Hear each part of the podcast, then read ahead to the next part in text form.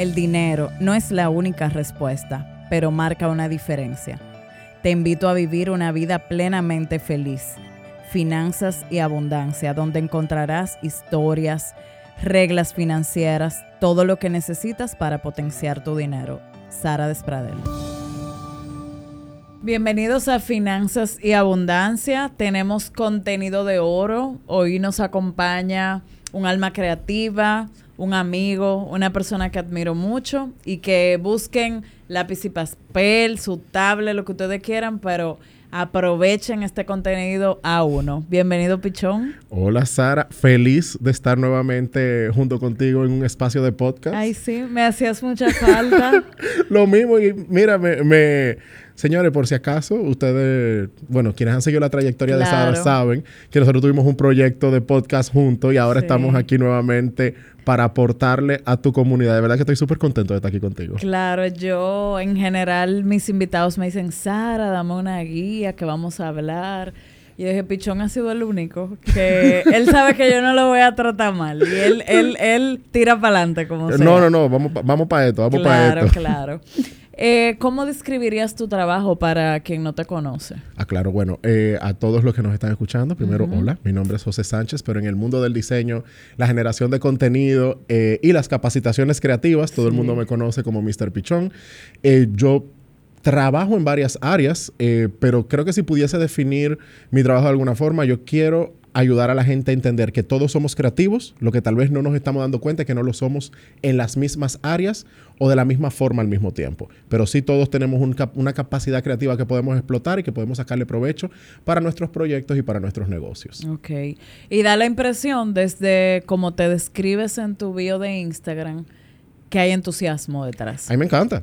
A mí me encanta. O sea, como que te lo goza, que no es para nada trabajo. Mira, no, la verdad es que no. O sea, primero, em, la parte de crear. Eh, como, como diseñador, lo, chulo de las áreas creativas es que todos los días, por la evolución de la tecnología, por la llegada de nuevas herramientas, por nuevas tendencias, pues uno vive como en una constante renovación y en una constante curiosidad de esas cosas nuevas que, van llegando.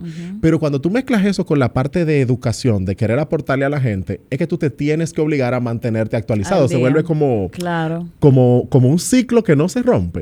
Eh, y después que tú ves a la gente obteniendo esas herramientas y cómo la gente, bueno, tú das clase, tú sabes a lo que yo me refiero. Cuando tú ves que una persona saca de abajo y el contenido que tú le aportaste. Te ayuda a ti, o sea, tú queriendo educar al otro a que avance motivado. el otro, te mantiene a ti eh, en esa en esa en esa rueda ola, constante. Entonces, sí, a mí me encanta, me fascina. Y dicho esto, ¿qué alimenta tu creatividad? Mira, wow. Eh, yo me considero una persona muy curiosa. Esa curiosidad tiene que estar acompañada de una cierta dosis, como es esto, de humildad. Y esa humildad lo que trata es de recordarnos a todos que no me la sé todas. Hay, hay, una paradoja que es que mientras más tú sabes, menos sabes. Claro. Porque tú te vas dando cuenta, el, yo tenía una profesora que decía que la ignorancia es atrevida. Claro. Porque cuando uno sabe muy poquito de algo, uno cree que ya el mundo se quedó hasta ahí. Cuando tú empiezas a profundizar en un área, tú te das dando cuenta que esa área es grande, amplia, compleja, con muchísimas variantes.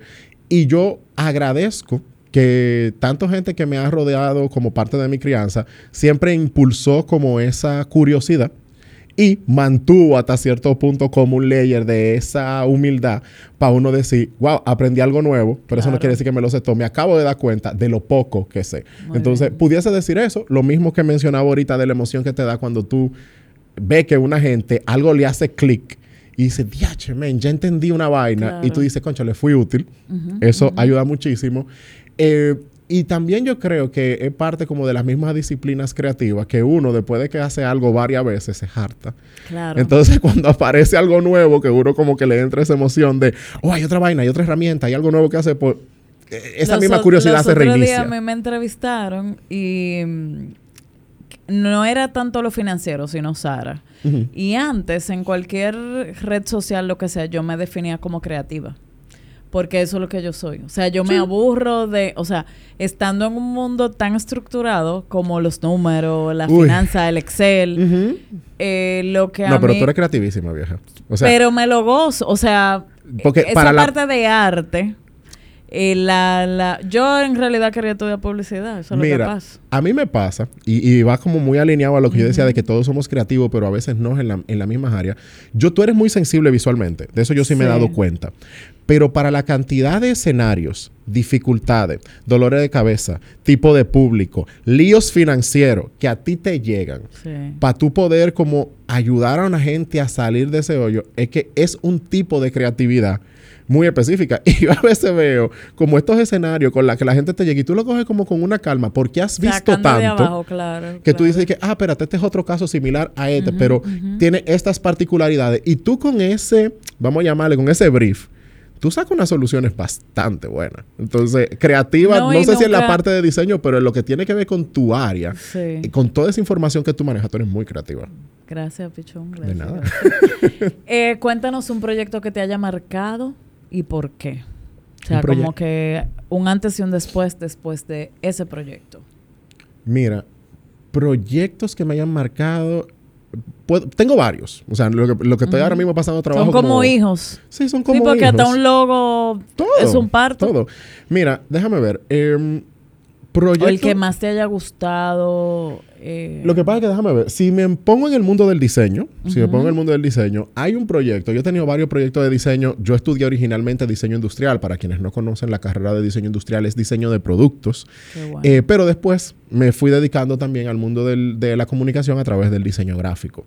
Hay un proyecto que yo hice, fue de, mis primeros proyectos, eh, pero me emocionó mucho el resultado que tuvo. Y yo estaba trabajando para una feria del Instituto Tecnológico de Santo Domingo, de INTEC, en donde teníamos un presupuesto muy corto. Yo era, yo era nuevo, nuevo, nuevo, nuevo, o sea, era bien verde en el área del diseño Pinito, todavía. como dicen.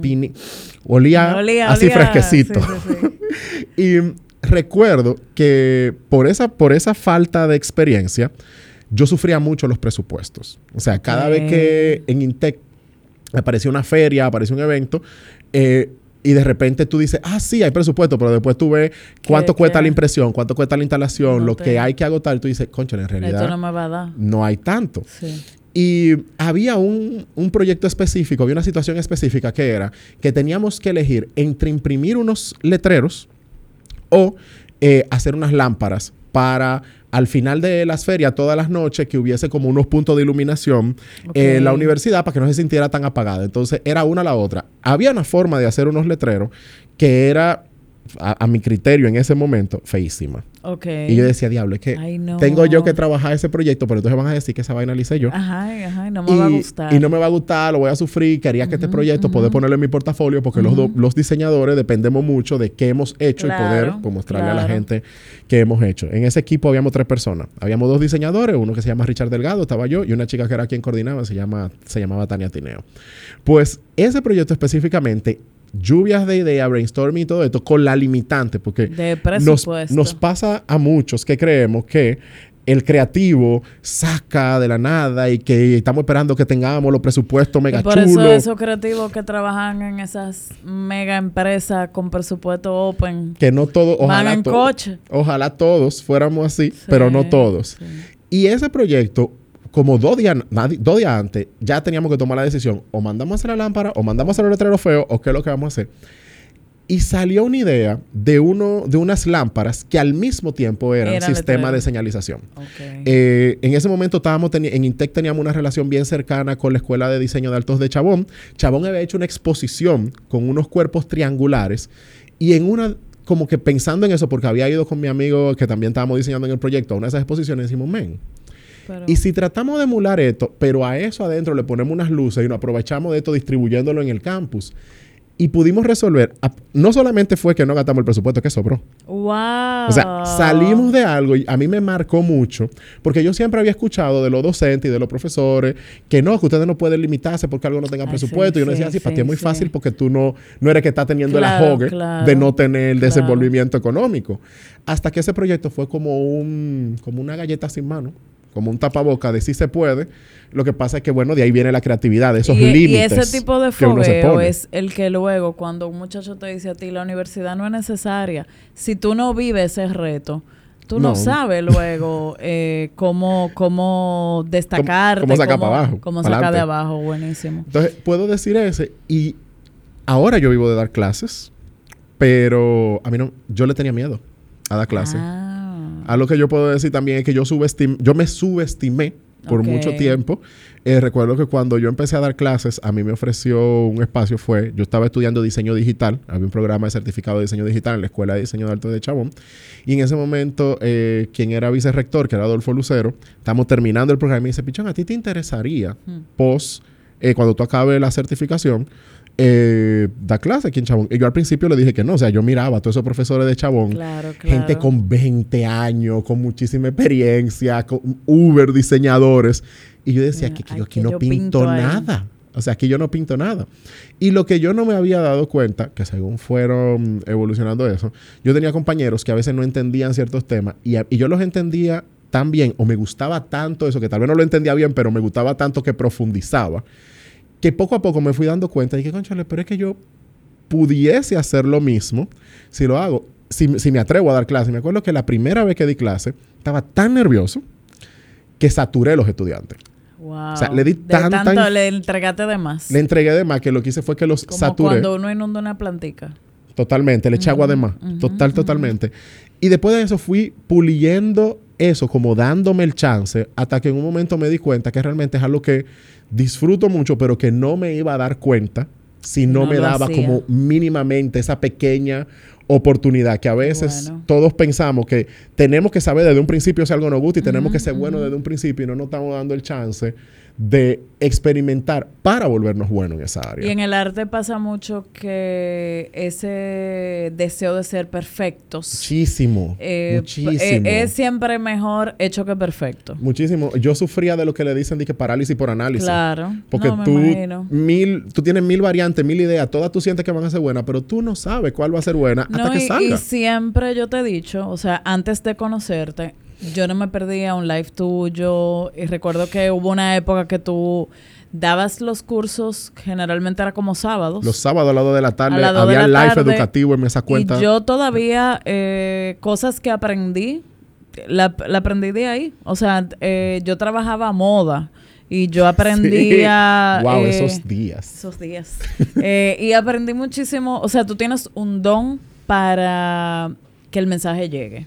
Y se ha ido puliendo. Entonces, eso se ha ido puliendo. Tú puedes tener las herramientas tecnológicas, digitales, de diseño, ese arte, pero no todo el diseñador tiene esa capacidad de llegar a la gente. Entiendo, Eh, entiendo. tú te has ido convirtiendo también en un influencer.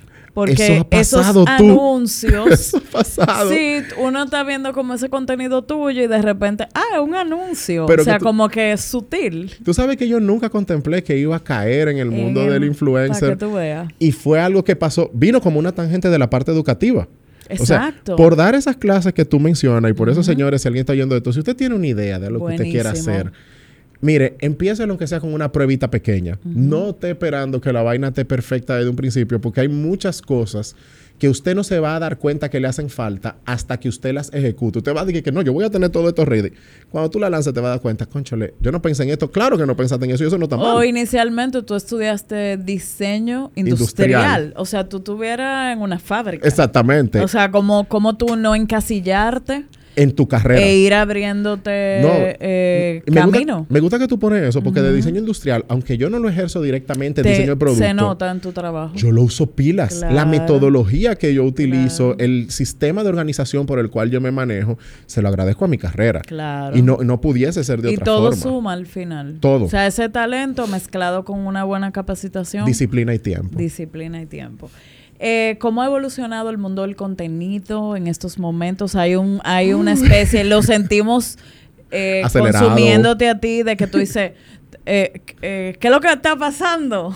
Mira, el, el mundo del contenido a mí me encanta eh, y la manera en la que está evolucionando es una locura porque de como nosotros empezamos y estamos hablando hace señores ya, o sea, uno lo dice así como muy suavecito, Ay, pero sí. más de 10 en los años, de, sí, más de 10 años tú, sí. eh, antes no teníamos ni tanta diversidad de plataformas, ni tantos formatos tan tan variados. Porque cuando empezó... O duraba mucho un mismo formato. Sí. Si, salió Instagram, ya eso duraba seis años. No, y tú tenías en Instagram fotos. De repente de la foto evolucionamos al carrusel. Que seguía haciendo fotos, pero ahora vamos a poner más. De repente metieron los live. Y fue de que, bueno, mira, un video en vivo, pero eso es en vivo y uno decide si lo hace o no lo hace.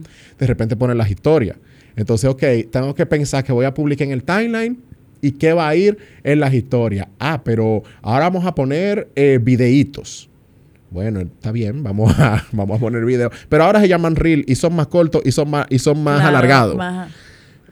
pero ahora salió TikTok. Entonces, cuando tú ves la manera en la que ha ido evolucionando, la diversidad de plataformas y la diversidad de formatos eh, ya es suficiente para abrumar a cualquier persona. Claro. Lo que está ahora mismo eh, encaminándose en, todo lo que tiene que ver con generación de contenido. El, contenido se ha partido, vamos a llamarlo, en dos grandes formatos. Eh, está el slow content. Slow content viene siendo contenido atemporal, contenido que tú puedes tener, por ejemplo, si tú tienes un blog, si tú tienes un canal de YouTube, que generalmente la gente ese tipo de contenido lo encuentra por palabras claves porque tiene una necesidad y llega y No, y no muere y no muere o, tiene un tiempo de vida. Y uno en el slow content se preocupa mucho por la calidad del video, porque como es algo que tú, o, o, del contenido, como es algo que va a durar mucho tiempo, pues bueno. Pero eh, con la llegada de TikTok, con el posicionamiento también de esta generación que está subiendo ahora, que son los centennials, que son los nativos digitales, eh, y con la guerra por la atención de las redes sociales, estamos en, el, en la era del fast content.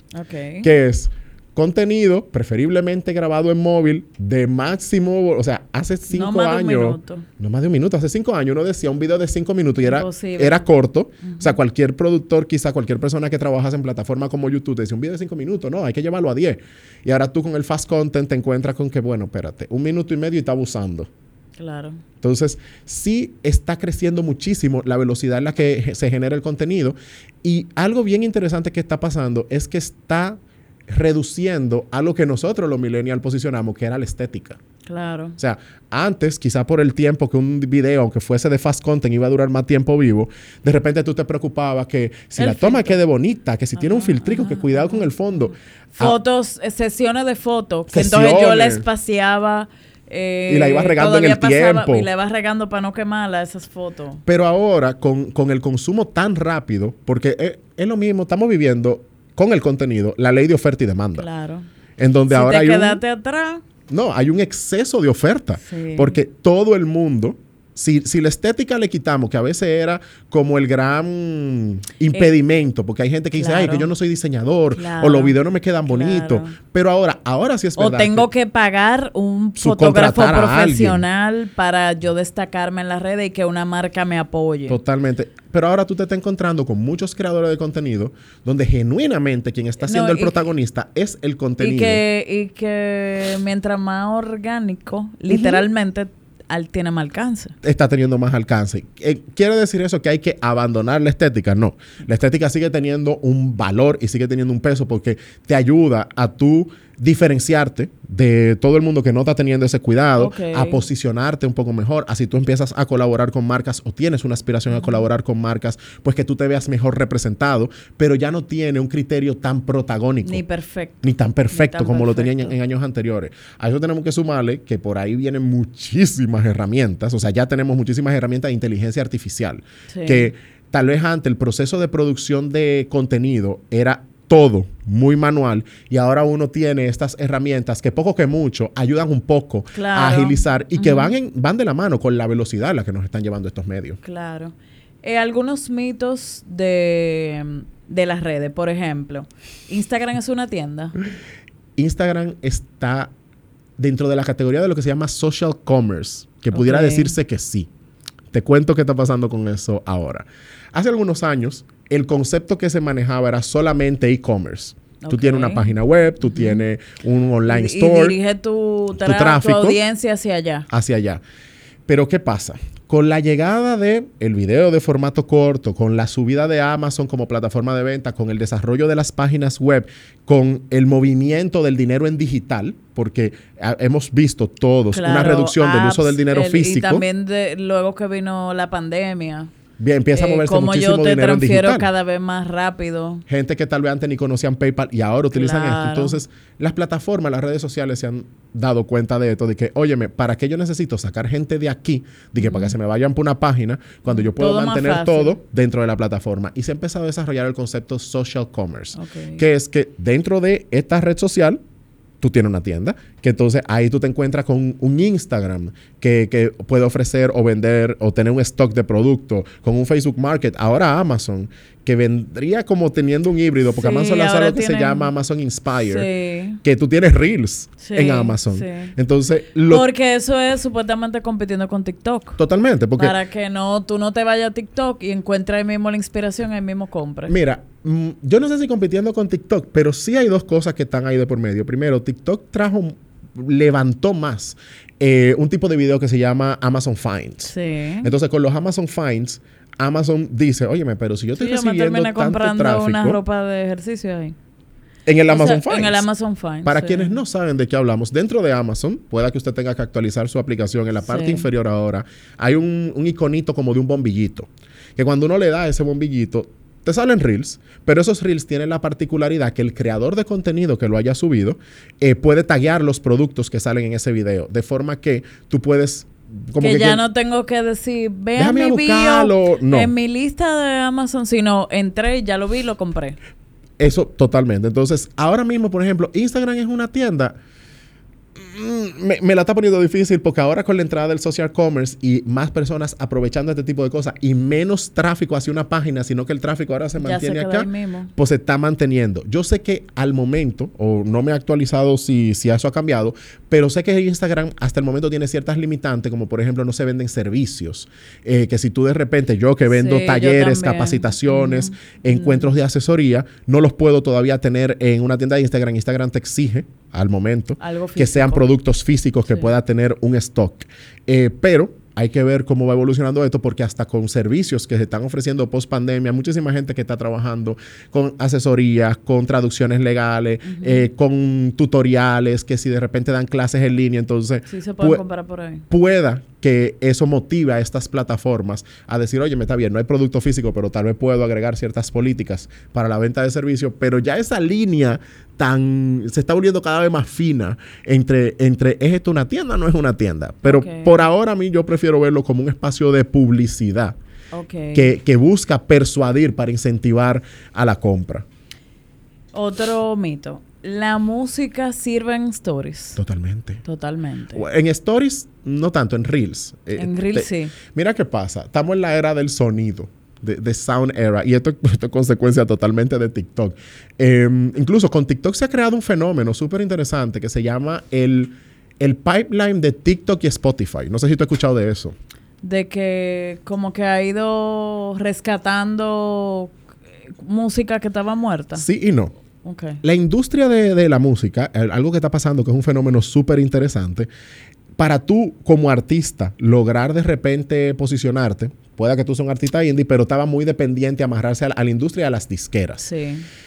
Con TikTok, muchos artistas han encontrado la oportunidad de posicionar su trabajo musical independiente, viralizándose ya sea con trends, con bailes y cosas. Y cuando tú date cuenta, estos artistas empiezan en TikTok, después de TikTok empiezan a ir a festivales, a eventos. Claro. Y de ahí lo único que hacen es abrir una cuenta en Spotify. Se Ujú. vuelan Se la vuelan disquera. incluso la disquera. Que eso antes era impensable. Impensable. Entonces, Sí. Primero está pasando eso con el audio, que le está permitiendo a muchos artistas independientes, incluso actores y actrices que tal vez tienen eh, dominio de la voz, que cantan, que trabajan en musicales, posicionarse. Eh, pero también ha hecho eso que tú dices, de que canciones que son de, que de 1977 viralen en- Ajá, en, ajá. en un chart. Claro. Y claro. eso antes era de que impensable, pero antes no- nada más teníamos que preocuparnos por la depuración visual. Los audios ahora sí se están, sí están ayudando al posicionamiento de tendencias. En el caso de Instagram, hay gente que le da el do- le- tienen el dolor de cabeza de que qué vaina, ahora tengo yo. Que- buscar cómo se ve el asunto, que si pienso como el video que y pegue. ahora. Entonces, hay y una que los derechos de autor. y que los derechos de autor, bueno, el tema de los derechos de autor, si usted tiene una cuenta de negocio, ya es un dolor de cabeza de Instagram. Si usted tiene un- una cuenta de creador, pues usted tiene una galería de audio muchísimo más extensa. Pero voy a aprovechar, ya que estamos hablando del tema de los trends, si usted es un creador, hay una aplicación que usted puede buscar eh, que se llama Real Trends, que es una aplicación que te va ayudando a medir, es de pago. Pero si usted trabaja en generación de contenido, Claro, pues eh, invierta ay, un poquito ajá. pero te ayuda a ver cuáles canciones están subiendo en picos de tendencia para a la hora de tú subir ciertos contenidos porque Que- tú que puedas montarte en esa predefinir. ola. Exactamente, y te puedas montar en ola. Pero si ahora mismo, no en los stories, pero sí en los reels, porque fíjate que incluso en Instagram, los reels tienen cuatro puntos de presencia. Tú tienes lo- la gente que tú sigues, las recomendaciones que te salen, Sí. el explore y un botón nada más para reel. Y un, exacto, y un, cuando tú guardas un reel por el tema del audio, sale todo un filtro solo por el audio. Entonces, ahora mismo como hay tanta presencia en eso, Sí. los audios están ayudando mucho, que es bueno prestarle O sea atención a esas sí. tendencias. Tú eh, estás promoviendo que conectemos con las nuevas generaciones. Totalmente. ¿Qué hace a una marca lograr eso? O sea, dinos dos tips. Mira, lo primero que hay que entender es eh, quitarnos los sesgos generacionales. Porque, ¿qué pasa? Toda generación se ubica como que la última. Sí. Y creen que ya, que después de, que lo que vino antes de ellos ya lo superamos y lo que va después de ellos no sirve. No existe, sí. Entonces, son muchachitos viejos. esos muchachitos viejos. Y a todos nos pasó. Pa- para mis papás yo era el muchachito viejo, para los papás de mi Claro, papá. O sea, claro. esto, es, esto es un ciclo que tenemos que o aprender a eso ya eh, tú estás atrás. O Lo que sí va a pasar es que somos distintos por muchísimos motivos, por condiciones tecnológicas, por herramientas, por realidades de preferencia vida. de consumo.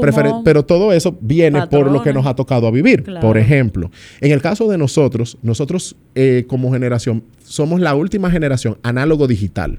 Entonces, nosotros, ¿qué quiere decir eso? Nosotros no solamente vimos el desarrollo y el posicionamiento del Internet, nosotros vimos cómo cambió la industria de la música de CD a música digital. Claro. Cómo Casé. De Alguno peor cassette. todavía. cómo, cómo cambiaron. 100 en un cassette. En, en la emisora había que esperarla. Había que esperar. Ay, ay, ay, ay. Cómo cambió el sistema de ver películas. También nosotros vimos eso. había que La entrada del e-commerce. La llegada de la tarjeta de crédito y la popularización de la tarjeta de crédito. Nosotros empezamos a tener acceso a una serie de tecnologías que antes no existían y eso moldeó muchas cosas. Moldeó cómo nosotros vemos el dinero, cómo gastamos, porque de repente lo tenemos más en acceso que generaciones anteriores que tal vez tenían que tenerlo en efectivo o, no- o que si tengo que ir al banco a sacarlo. O, ir al banco a pedir un extra crédito. Ya era una reunión y perder una mañana. que, que nosotros vimos todos estos cambios y moldeó muchas de nuestras actitudes. Claro. Eh, entonces, ¿qué pasa con esta generación? Es una generación hiperconectada, que tiene una visión más global del mundo, porque, por ejemplo, nosotros, la, la visión del mundo un poco más globalizada empezamos a tenerla gracias al telecable. Nosotros lo de Sí, los sí, millennials. MTV, MTV. Un MTV, Sí, un un- Sony Entertainment. Que y ya empezó también un poquito los reality de las, Kardach- de las Pero, Kardashian. sí, sí, sí. Como de ir viendo cosas que no fueran nada más Locales. empaquetadas, sino como que un poco de la misma realidad. Pero, O sea, fíjate que era realidad estadounidense. no, y, y, mm, eh, hasta cierto punto cuidada, o sea, Sí. filtrada, con sí, un fin que te querían mandar un mensaje el que fuera. No, que tú, que el, el- Que lo tú que era, el- que era un, conce- concepto de éxito. o- Claro, claro. Pero nosotros teníamos quizá una, una visión un poco más globalizada que generaciones anteriores, pero realmente estaba sesgada porque recibíamos mucho contenido exclusivamente quizá o más de Estados Unidos. Esta generación, por tener, porque, por haber crecido con un Tumblr, con ahora con un TikTok, porque pensamos en ello y pensamos en TikTok, pero estaban desde Tumblr consumiendo. Claro, claro. Han et- estaban ahí con Twitter, estaban ahí con Facebook, Sí. vieron más o menos Instagram. Hay, hay jóvenes de estos que de repente con 12 años ya tenían un Instagram o ya Sí, tenían sí, un Tumblr o alguna herramienta. Entonces, Y no usaron Facebook. entonces, ya su visión del mundo no está limitado a quizás seguían productores de contenido de Nigeria o de Suiza o español. Entonces, tienen una visión más amplia de las diferencias culturales, los sesgos de género, de las responsabilidades que tienen ciertas marcas, de cómo ciertas marcas fuera se manejan y qué expectativas tienen ellos de cómo deberían manejarse las marcas acá. Son una generación mucho más consciente en temas medioambientales, en temas de justicia social. Entonces, Que han ido aprovechando las redes para fines como ese. Totalmente. O sea, no solo para informarse, sino también para, para, organizarse. Para que se escuche. Totalmente. Para, para eh, dejar una presencia. Entonces, yo creo que una de las oportunidades que tienen las marcas en eso es quitarse, el primer gran consejo sería quitarse el gran sesgo, eh, que es un sesgo muy adultocéntrico, muy sesgo de, ah, los muchachos no saben, men, tal vez los muchachos no saben lo mismo que tú, pero tal vez tienen mucho que mostrarte, que enseñarte, que aportarte para enriquecer esa conversación eh, que tú puedes tener. Y lo segundo es no esperar a que sean una fuerza de consumo para querer hacerles el coro. Porque si ahora mismo esta generación que está Mira subiendo... con el mapache lo que pasó. ¿Qué pasó con el mapache? El mapache para mí fue mucho Sara. Llévame al paso. Oh. Ese país el mapache. Hasta marcas como ah, de comida ponían que una jaulita de como como como aquí va a venir el mapache, o sea, la rapidez de yo montármele algo eh, y aprovechar ese ímpetu y atraer público. Mira, eso va un poquito más allá. Entiendo lo del mapache. Lo que pasa es que, duramos dos días con el mapache. Para mí fue. Ay, Dios mío. Mira, a lo que me refiero es. Estamos en un momento transicional de generaciones. ¿Qué quiere decir un momento transicional? Para poner eso más llano. Muchos de los jóvenes que ahora mismo están eh, siendo como los que están llevando la la antorcha en cómo se está produciendo contenido, porque son los que han movido plataformas como TikTok y ahora están condicionando el proceso de generación de contenido, son jóvenes que están en edad universitaria. Y son jóvenes que aún no tienen un gran poder de consumo, pero que dentro de cinco años van a ser la fuerza de consumo.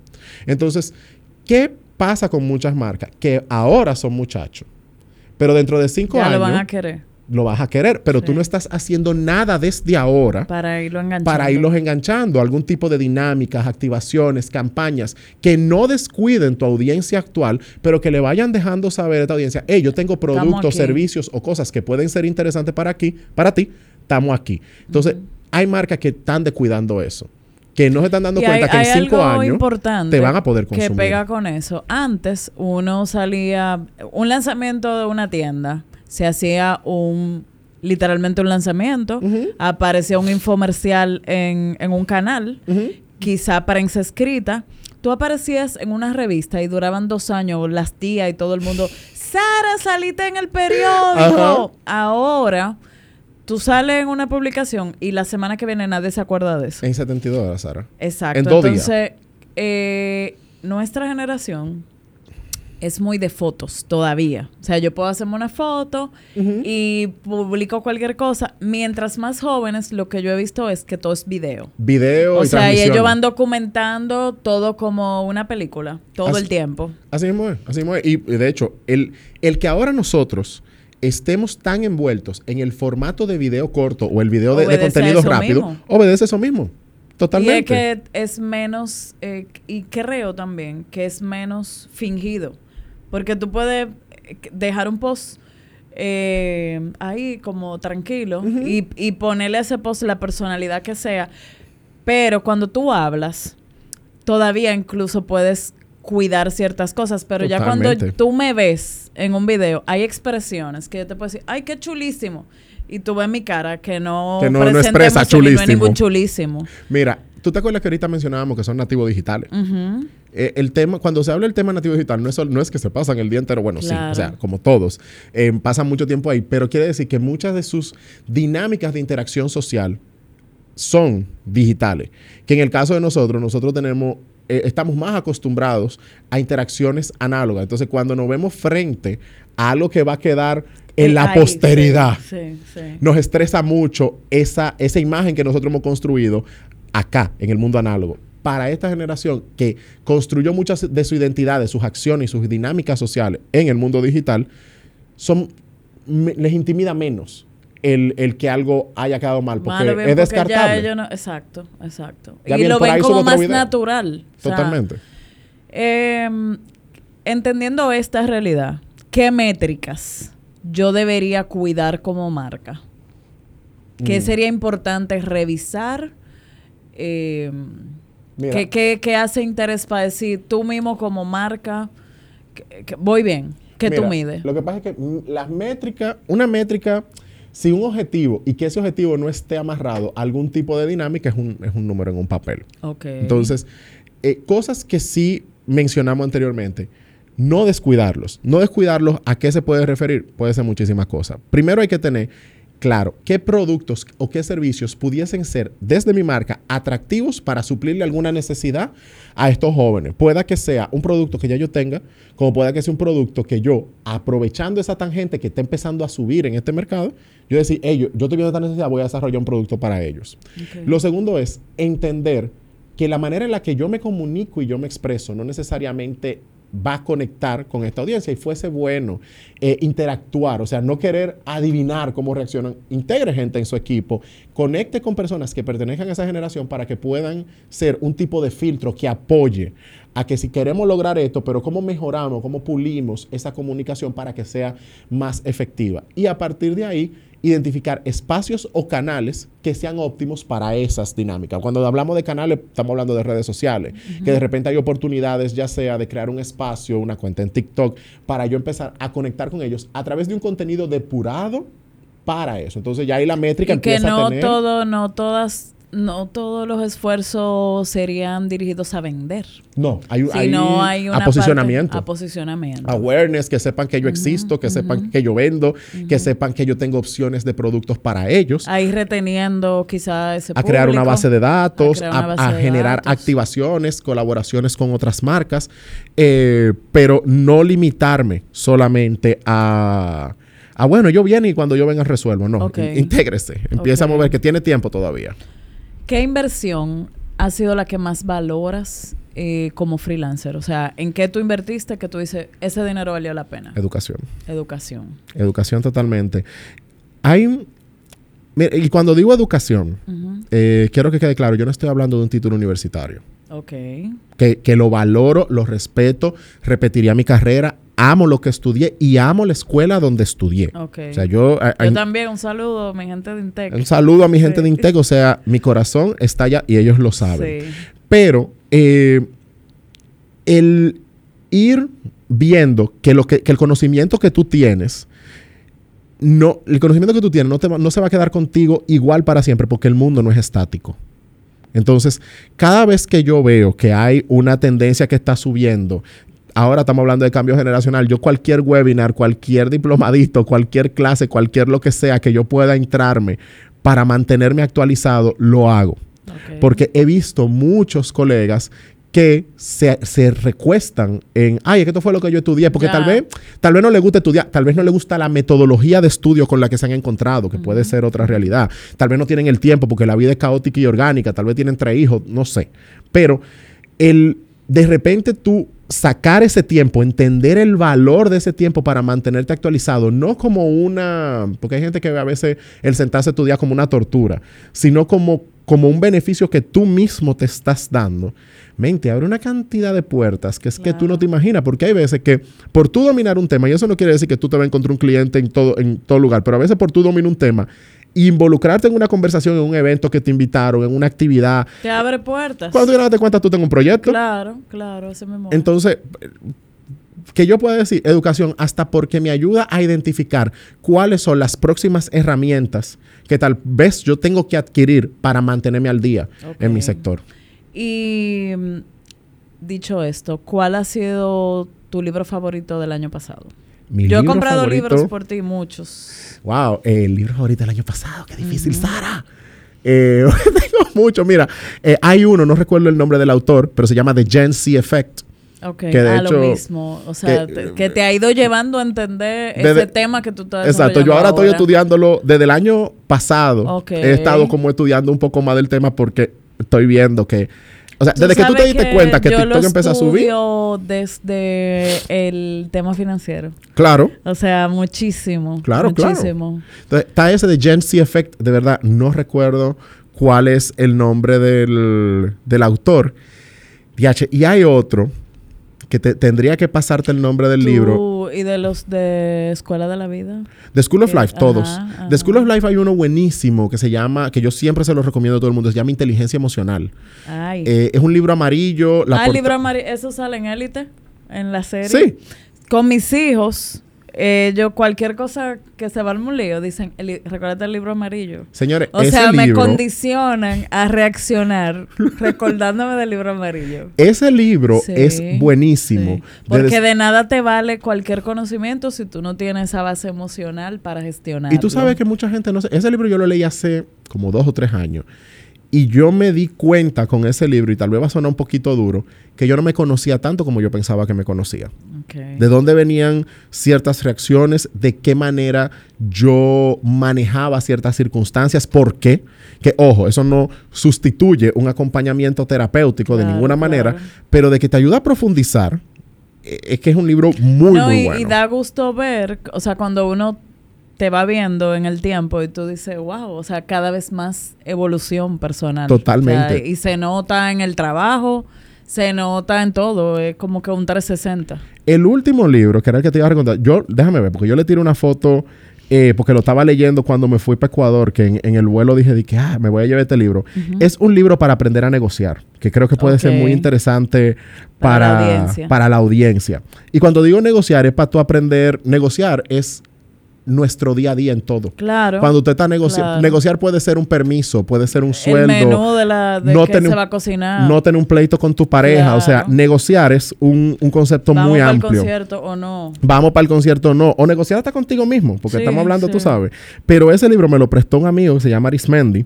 Y me dijo, loco, léete este libro. Es, la premisa es, era un pana que él trabajaba en el FBI negociando cómo rescatar eh, personas que están de no secuestradas, como es cuando alguien ya entra a un banco y de repente dice eh, rehenes. rehenes, él lo que negociaba era cómo liberar rehenes. Míralo aquí. Never split the difference.